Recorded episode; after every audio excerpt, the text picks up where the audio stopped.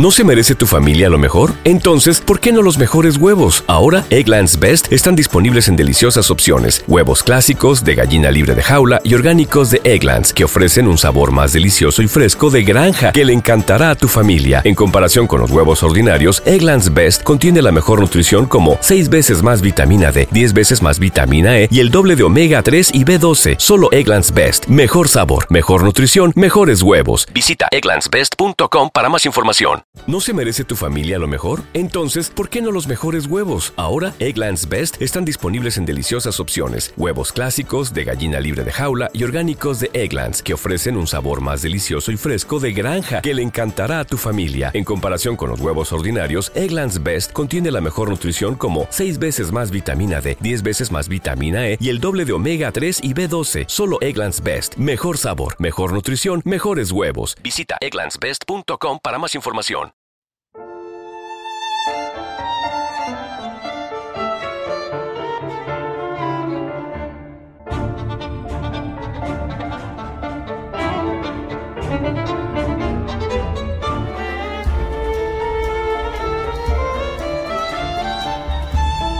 Ana Karenina, de Lev Talstov.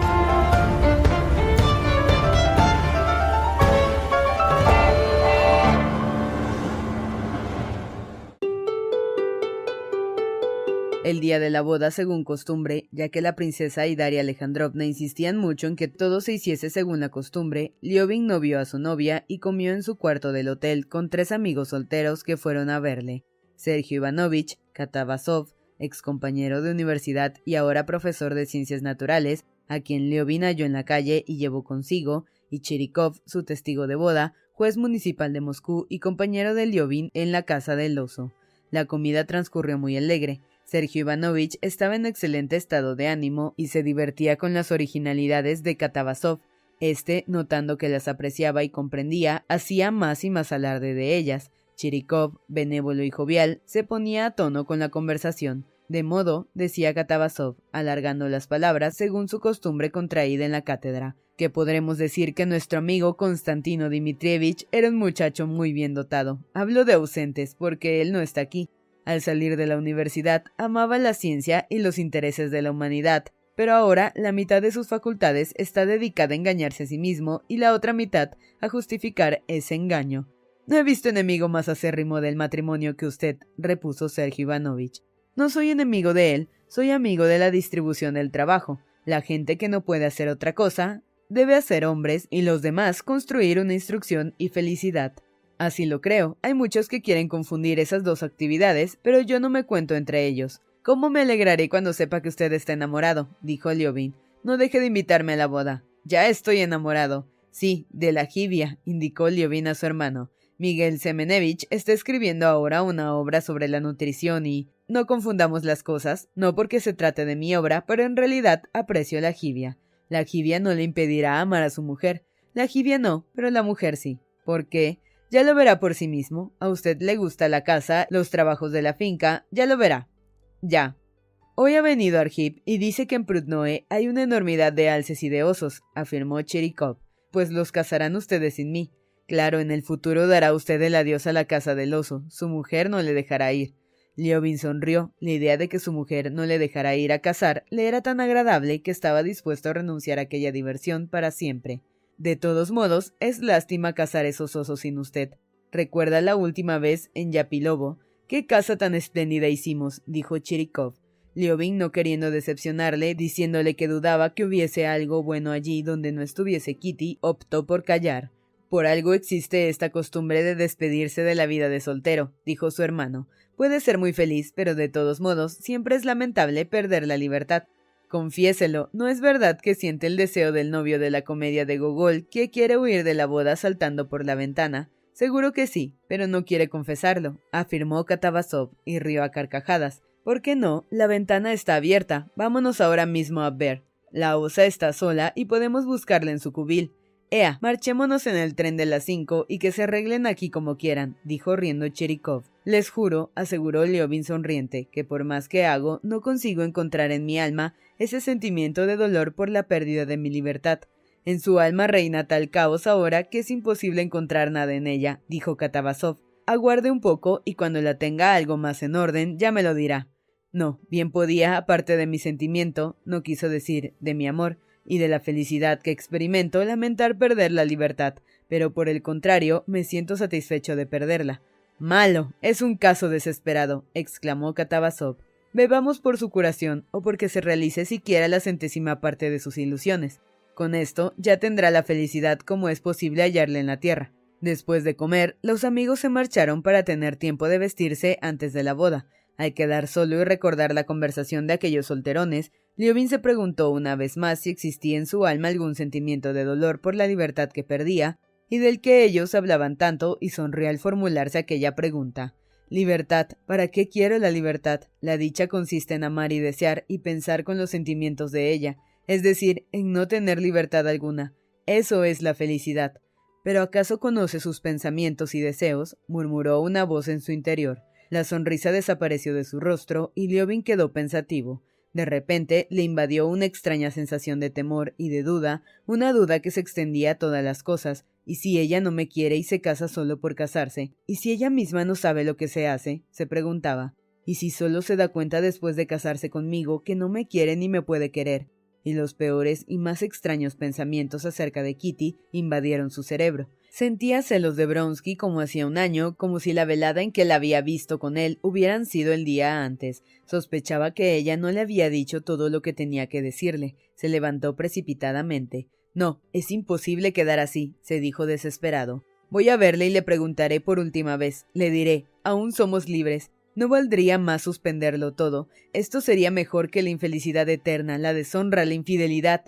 Con el corazón dolorido, enojado contra todos, contra sí mismo, contra ella, salió del hotel y se dirigió a casa de su novia. La encontró en las habitaciones posteriores, sentada sobre un baúl, dando órdenes a una muchacha y revolviendo montones de multicolores vestidos puestos sobre los respaldos de las sillas y tirados por el suelo. ¡Oh! exclamó Kitty radiante de alegría al verle. ¿Cómo? ¿Tú? ¿Usted? Hasta aquel último día le había hablado indistintamente de usted y de tú. No te esperaba, estoy repartiendo mis vestidos de soltera, mirando a quién puedo regalárselos. Muy bien, dijo él mirando súbitamente a la muchacha. Sal, Duniashka, ya te llamaré cuando. ordenó Kitty. ¿Pero qué te pasa? preguntó continuando decididamente su tuteo después de que la criada hubo salido. Ella veía la extraña expresión de su rostro, agitado y sombrío, y tuvo miedo. Kitty, sufro mucho y no puedo soportarlo solo repuso Liobin con desesperación, deteniéndose ante ella y mirándola suplicante. Veía bien por la mirada franca y cariñosa de su novia que no le saldría nada de lo que quería decirle, pero necesitaba que ella misma le sacase de dudas. He venido a decirte que todavía estamos a tiempo, que aún es posible deshacer y arreglar. No lo comprendo. ¿Qué te pasa? Lo que te he dicho mil veces, no puedo dejar de pensar que no te merezco. No es posible que consientas en casarte conmigo. Piénsalo bien. Te has equivocado. No puedes amarme. Vale más que me lo digas. Seguía Liobin sin mirarla. Seré desgraciado. Que diga lo que quiera la gente. Todo será preferible a la infelicidad. Mejor será que lo hagamos ahora que estamos todavía a tiempo. No te comprendo, repuso Kitty asustada. Es posible que quieras renunciar y que no. Sí, si no me amas. ¿Estás loco? Exclamó ella enrojeciendo de indignación pero el rostro de Liobin inspiraba en aquel momento tanta compasión que Kitty, conteniendo su enojo, quitó los vestidos de la butaca y se sentó a su lado. ¿Qué piensas? Dímelo todo. Pienso que no puedes amarme. ¿Por qué me habrías de amar? Dios mío, ¿qué puedo decir? exclamó Kitty llorando. Oh, ¿qué he hecho? se lamentó Liobin y arrodillándose ante ella, le besó las manos. Cuando cinco minutos después entró la princesa en la habitación, los halló reconciliados por completo.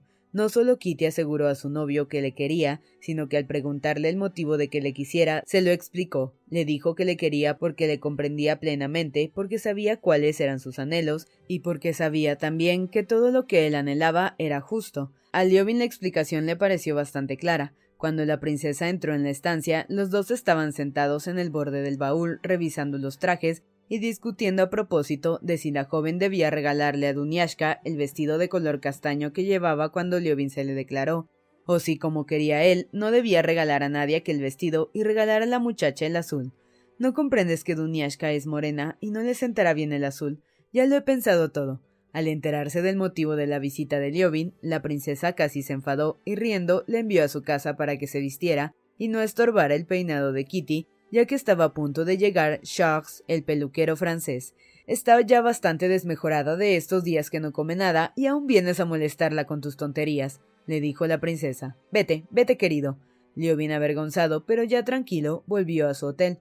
Su hermano, Daria Alejandrovna y Esteban Arkadievich le estaban esperando para bendecirle. No había tiempo que perder. Daria Alejandrovna tenía que ir a casa para recoger a su hijo, el cual, muy compuesto y pulido, con pelo rizado, debía llevar la santa imagen acompañando a la novia. Además, había que buscar un coche para enviarlo al padrino de boda y hacer volver al que se llevaría Sergio Ivanovich.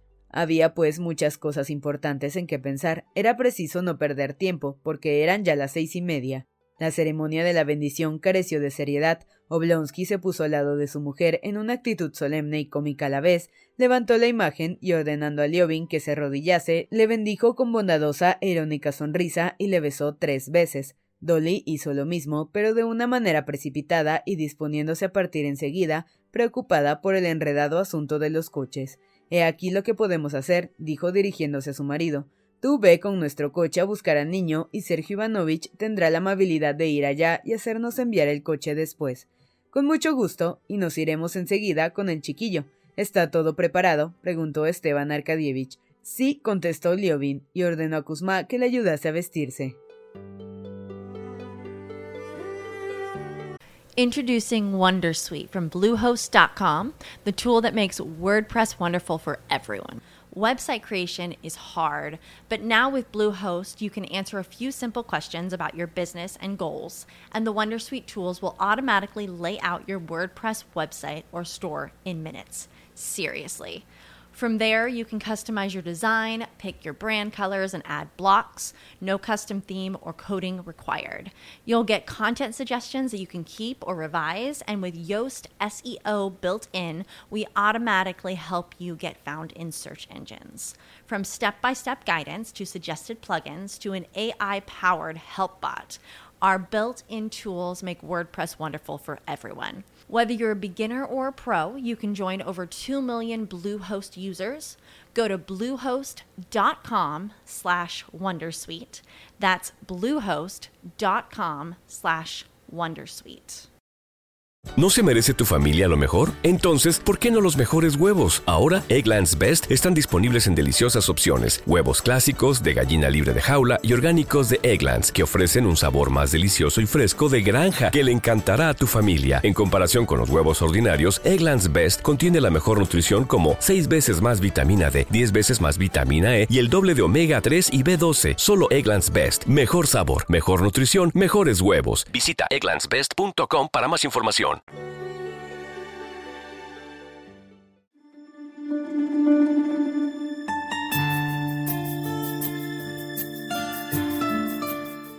Mucha gente, mujeres sobre todo, rodeaban la iglesia deslumbrante con todas las luces encendidas para la boda.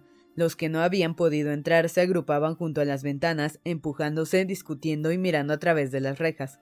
Más de veinte coches se habían alineado ya a lo largo de la calle bajo la vigilancia de los guardias. Un oficial de policía, ufano con su uniforme de gala, desafiaba el frío a la entrada del templo.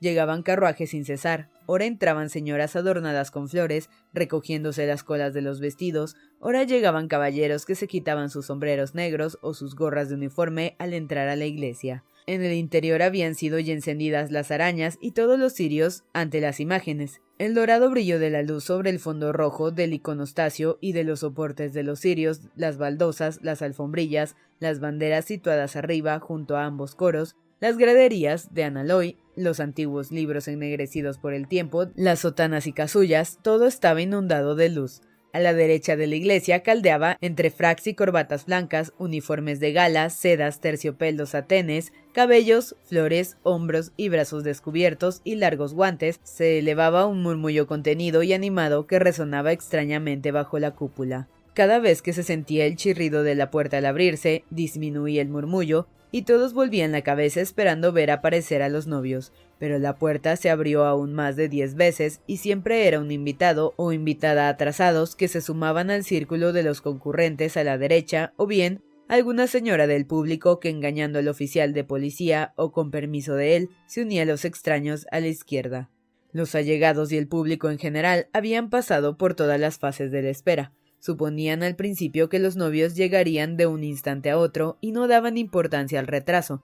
Luego miraban más frecuentemente hacia las puertas preguntándose si no habría sucedido algo. Al fin, la tardanza comenzó a parecer ya inconveniente y parientes e invitados procuraron simular que no se preocupaban ya de los novios y que solo les interesaban las propias conversaciones. El asediano tosía con impaciencia, como recordando el valor del tiempo, y su tos hacía vibrar los cristales de la ventana.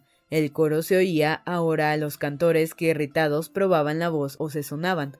El sacerdote enviaba constantemente al diácono o al sacristán para informarse de si había llegado ya el novio, y hasta él mismo, con su sotana color lila y su cinturón bordado, se acercaba a menudo hasta las puertas laterales del altar. Al fin, una señora mirando el reloj dijo Esto es muy extraño. Todos los invitados inquietos empezaron a expresar en alta voz su descontento y sorpresa. Uno de los testigos salió a enterarse de lo que pasaba. Entretanto, Kitty, vestida con su traje blanco, su largo velo y su corona de flores de azar, acompañada de la madrina de boda y de su hermana el boba, estaba en la sala de casa de los Sherbaski y miraba por la ventana, aguardando en vano desde hacía media hora el aviso de su testigo de boda de que el novio había llegado a la iglesia.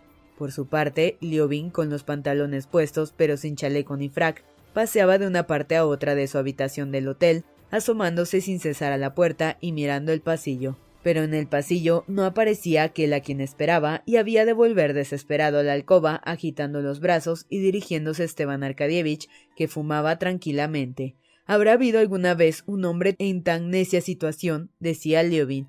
Sí es bastante necia. Pero cálmate, lo traerán ahora mismo. Oh. exclamaba Liobin con ira contenida. Y estos absurdos chalecos tan abiertos. Es imposible. decía mirando la pechera arrugada de su camisa. ¿Y qué hacemos si se han llevado ya los equipajes a la estación del ferrocarril? exclamaba exasperado. Entonces te pondrás la mía. Ya podíamos haberlo hecho hace tiempo. No conviene dar motivo de burla. Cálmate, todo se arreglará. Había sucedido que cuando Liobin llamó a Kuzma para que le ayudase a vestirse, el viejo criado le llevó el frac, chaleco y lo demás necesario, excepto la camisa.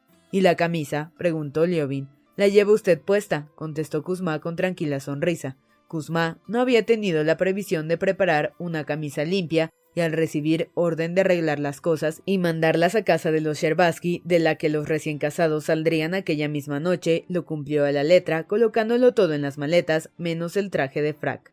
La camisa que Liobin llevaba desde por la mañana estaba arrugada y era imposible emplearla en la boda, dada la moda reinante de los chalecos abiertos. Pensaba mandar a buscar una a casa de los Sherbaski, pero tuvieron que desistir de ello en vista de lo lejos que vivían.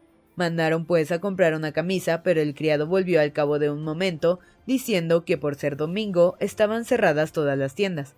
Fueron a casa de Esteban Arkadievich, pero trajeron una camisa muy ancha y corta, con lo que al fin no les quedó otra solución que mandar a casa de los Yerbaski a que abrieran los baúles, y mientras esperaban al novio en la iglesia, y él, como una fiera enjaulada, paseaba por la habitación, se asomaba al pasillo y recordaba con horror y desesperación lo que había dicho Kitty y lo que ella podía pensar ahora. Al fin, el culpable Kuzma entró en la habitación casi sin aliento trayendo la camisa. Por poco no le alcanzó, estaban ya poniendo las cosas en el carro, dijo. Tres minutos después, sin mirar el reloj para no irritar aún más la herida, Liovin se halló corriendo por el pasillo. Con correr ya no ganas nada, decía Esteban Arkadievich, siguiéndole sin precipitarse y sonriendo. Te aseguro que todo se arreglará. Todo.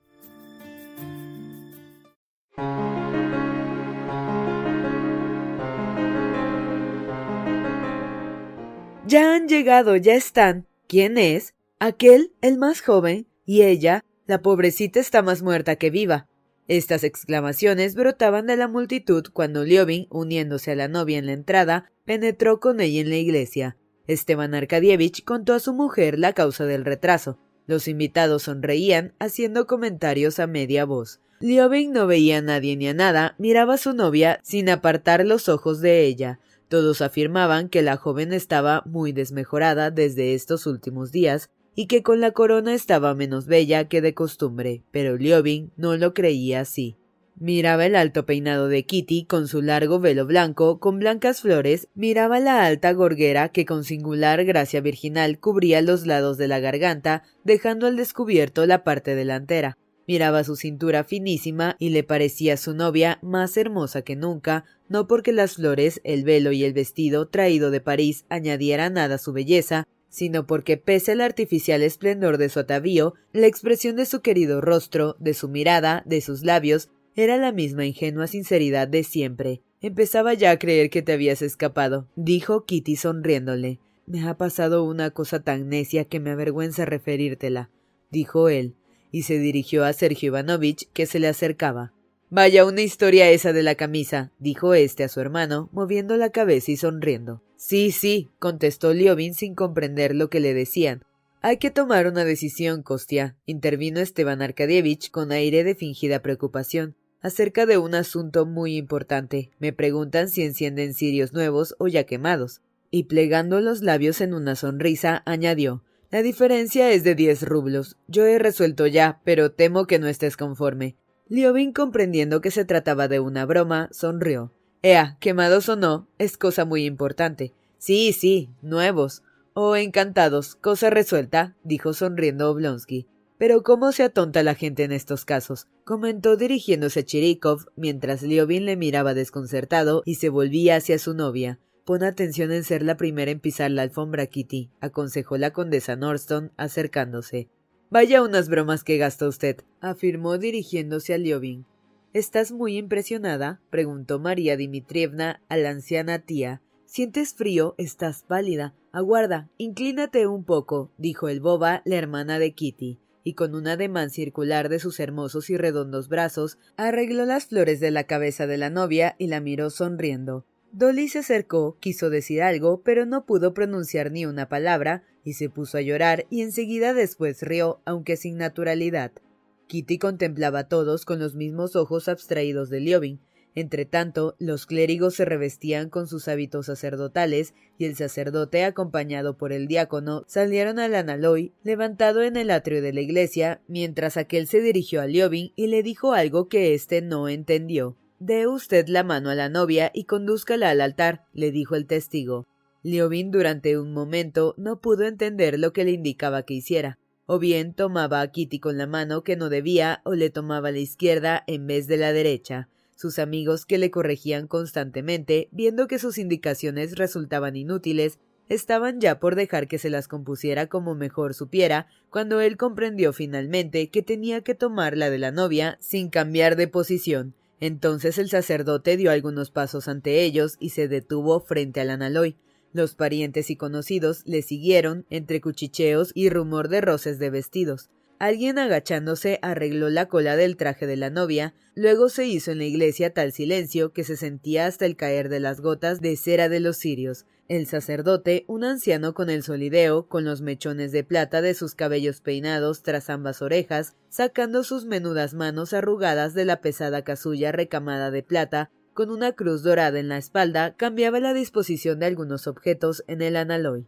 Esteban Arkadievich se acercó al sacerdote, le habló en voz baja y guiñando un ojo a Liobin, retrocedió de nuevo. El sacerdote, que era el mismo que había confesado a Liobin, encendió dos cirios ornados con flores, manteniéndolos inclinados en la mano izquierda, de modo que la cera fuese cayendo en gotas lentamente y se volvió hacia los novios. Después de mirarles con ojos tristes y cansados, suspiró y sacando la mano derecha de la casulla, bendijo al novio y del mismo modo, pero con cierta blanda dulzura, puso los dedos doblados para la bendición sobre la cabeza de Kitty.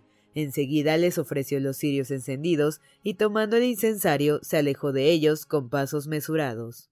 Es posible que todo esto sea verdad, se dijo Liobin mirando a su novia. La veía de perfil, algo desde arriba, y por el apenas perceptible movimiento de sus labios y de sus pestañas comprendió que ella sentía su mirada. Kitty no volvió la vista, pero su gorguera arrugada se levantó un tanto hacia su pequeña oreja sonrosada y Liobin, en este movimiento apenas perceptible, creyó adivinar el suspiro ahogado en el pecho de Kitty y vio temblar su manecita cubierta con el largo guante. Su inquietud por lo sucedido con la camisa, las conversaciones con parientes y amigos, el descontento de su ridícula situación, todo desapareció en un momento y experimentó a la vez temor y alegría. El arcediano, alto y arrogante, con una dalmática de brocado de plata, Bien peinados los rizos que ornaban su cabeza, se adelantó decididamente y levantó el horario entre los dedos con un ademán familiar y se detuvo ante el sacerdote. Bendícenos, Padre. Y su voz resonó solemne, lenta, agitando las capas del aire. Bendito sea Dios nuestro Señor por los siglos de los siglos, contestó el anciano sacerdote con voz suave y melodiosa, sin dejar de arreglar los objetos en el analoy y llenando toda la iglesia desde los ventanales hasta las bóvedas, el acorde del coro invisible se elevó, armonioso y amplio, creció, se detuvo un momento y luego se apagó suavemente. Como siempre, se oró por la paz de todos, por la salvación, por el sínodo, por el zar, por los siervos de Dios, Constantino y Catalina, que iban a casarse. Parecía que la iglesia toda retumbara y lanzara hacia el cielo la voz del arcediano. Oremos porque Dios les conceda un amor perfecto y tranquilo y no los abandone jamás. Liovin escuchaba con sorpresa aquellas palabras. ¿Cómo han adivinado que lo que necesito es precisamente la ayuda de Dios? Pensaba recordando sus temores y dudas recientes. ¿Qué sé ni qué puedo hacer si me falta esa ayuda en esta terrible preocupación? Sí, la ayuda divina es lo que necesito ahora. Cuando el arcediano concluyó la oración, el sacerdote se dirigió a los desposados.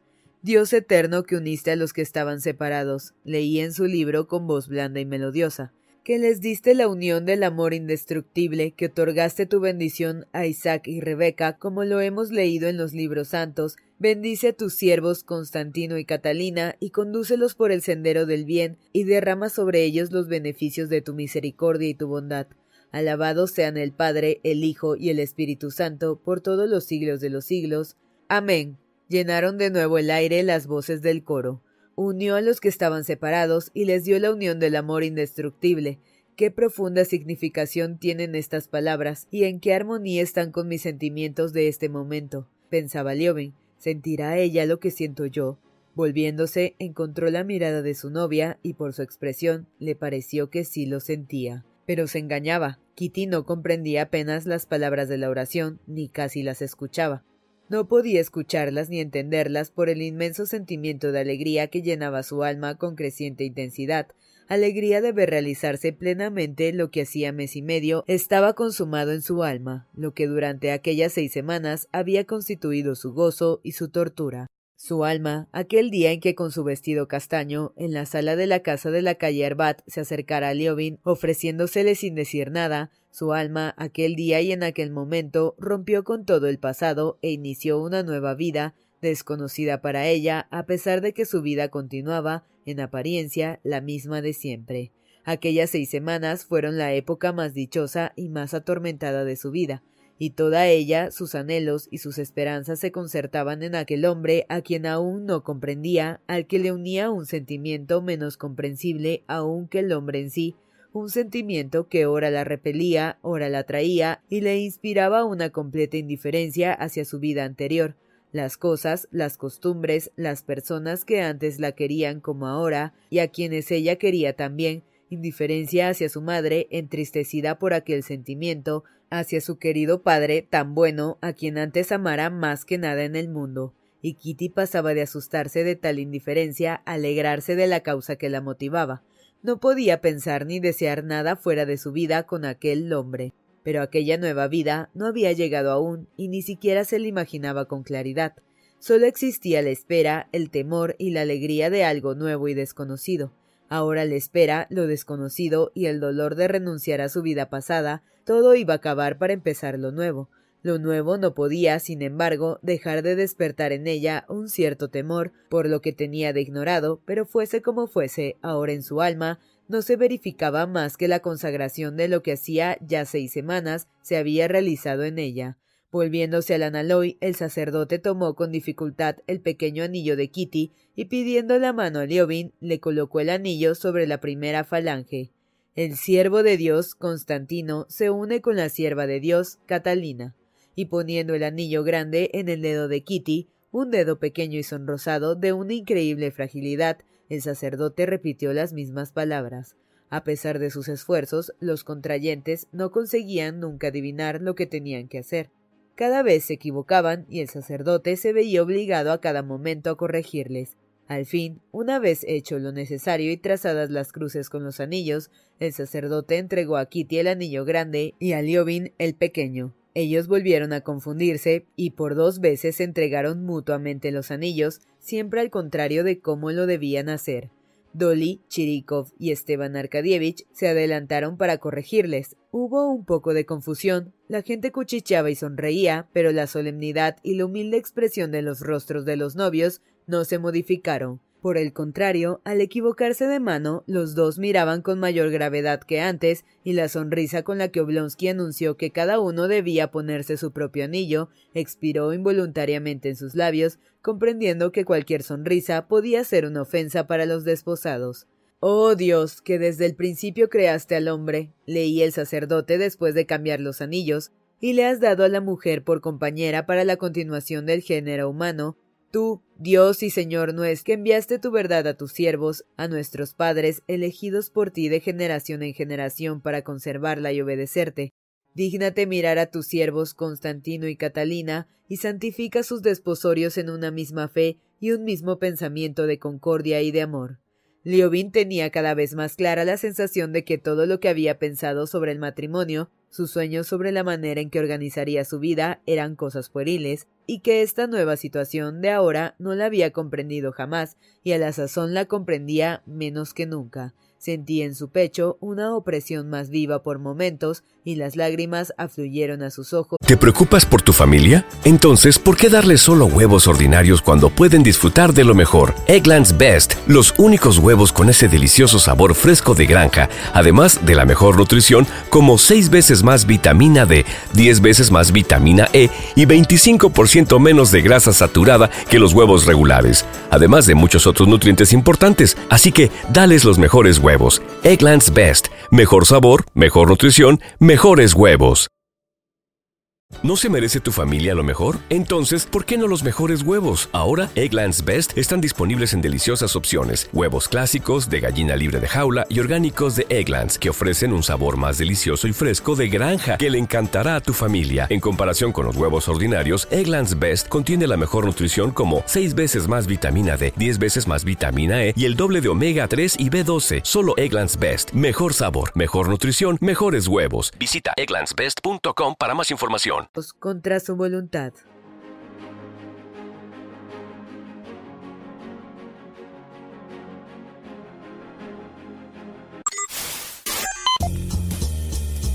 No te pierdas la continuación de esta historia. Capítulos todos los lunes, miércoles y viernes. Suscríbete. El Cuentero, con historias para tus oídos.